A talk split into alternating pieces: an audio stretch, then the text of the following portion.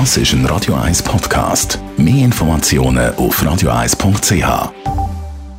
Wird von der UBS. Es ist 9 Uhr. Radio 1, der Tag in 3 Minuten. Mit dem Dave Burkhardt. Das britische Parlament wird am 29. Januar über einen Plan B zum Brexit-Vertrag abstimmen.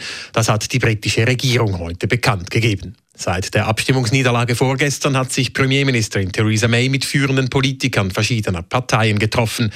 Am nächsten Montag wird May offiziell bekannt geben, wie es weitergehen soll. Diese Frist bis spätestens Montag hatte ihr das Parlament gesetzt. Weiter wurde heute bekannt, dass Theresa May nicht ans Weltwirtschaftsforum in Davos reisen wird. Sie wolle sich auf die Angelegenheiten vor Ort konzentrieren, teilte eine Regierungssprecherin mit. Vor May hatte bereits US-Präsident Donald Trump wegen des anhaltenden Shutdowns in den USA seinen Besuch in Davos abgesagt. Die illegale Migration in der Schweiz ist im vergangenen Jahr deutlich zurückgegangen. So wurden 2018 16.500 illegale Aufenthalte registriert. Das zeigen die neuesten Zahlen des Grenzwachtkorps. Im Jahr davor waren es fast 11.000 mehr, 2016 gar über 30.000 mehr. Diese Entwicklung wird von Politikern von links bis rechts begrüßt, so sagt zum Beispiel SP-Nationalrat Fabian Molina. Einerseits für die Betroffenen, weil illegale Migration bedeutet immer viel Prekarität und schlimme Umstände. Aber andererseits ist es natürlich auch für die Schweiz nicht gut, wenn man nicht weiß, was für Personen ins Land kommen. Und darum ist das insgesamt eine positive Entwicklung. Auch SVP-Nationalrat Andreas Glarner wertet die Entwicklung positiv. Für ihn zeigt sich darin aber vor allem, dass die Schweiz mit ihrer harten Linie auf dem richtigen Weg sei. Nach dem Großbrand in der Postautogarage in Chur ist alleine an den Postautofahrzeugen ein Schaden von 7,5 Millionen Franken entstanden. Insgesamt erlitten beim Brand gestern Abend 20 Postautos Totalschaden. Postautoangestellte hätten noch in der Nacht zahlreiche Ersatzfahrzeuge organisieren können, sodass der Betrieb heute ohne größere Probleme sichergestellt werden konnte.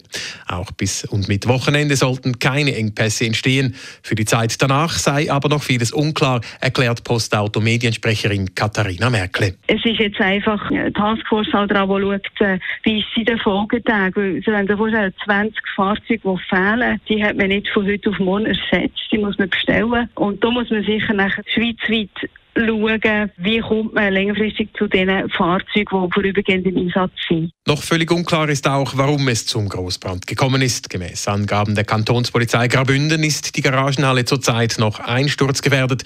Deshalb konnte mit den eigentlichen Brandermittlungsarbeiten noch gar nicht begonnen werden. Ein IT-Sicherheitsforscher hat ein gigantisches Internet-Leak entdeckt. Er stieß auf über 2,5 Milliarden Internetdaten wie E-Mail-Adressen oder Passwörter, die unverschlüsselt und für jeden einsehbar im Netz stehen. Wer für das Leak verantwortlich ist, ist noch nicht bekannt. Fachmagazine sprechen aber vom größten Leak, das öffentlich bekannt wurde bisher. Bei den beiden Yahoo-Leaks vor drei Jahren waren zwar insgesamt 4 Milliarden Datensätze betroffen, diese gelangten aber nicht wie jetzt in den frei einsehbaren Teil des Internets. Radio 1 Wetter.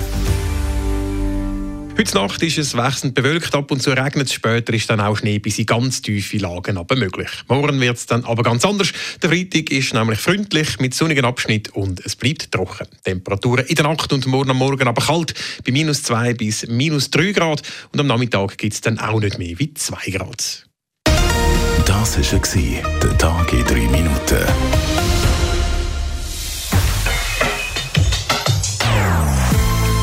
Non-Stop Music auf Radio 1. Die besten Songs von allen Zeiten. Non-Stop.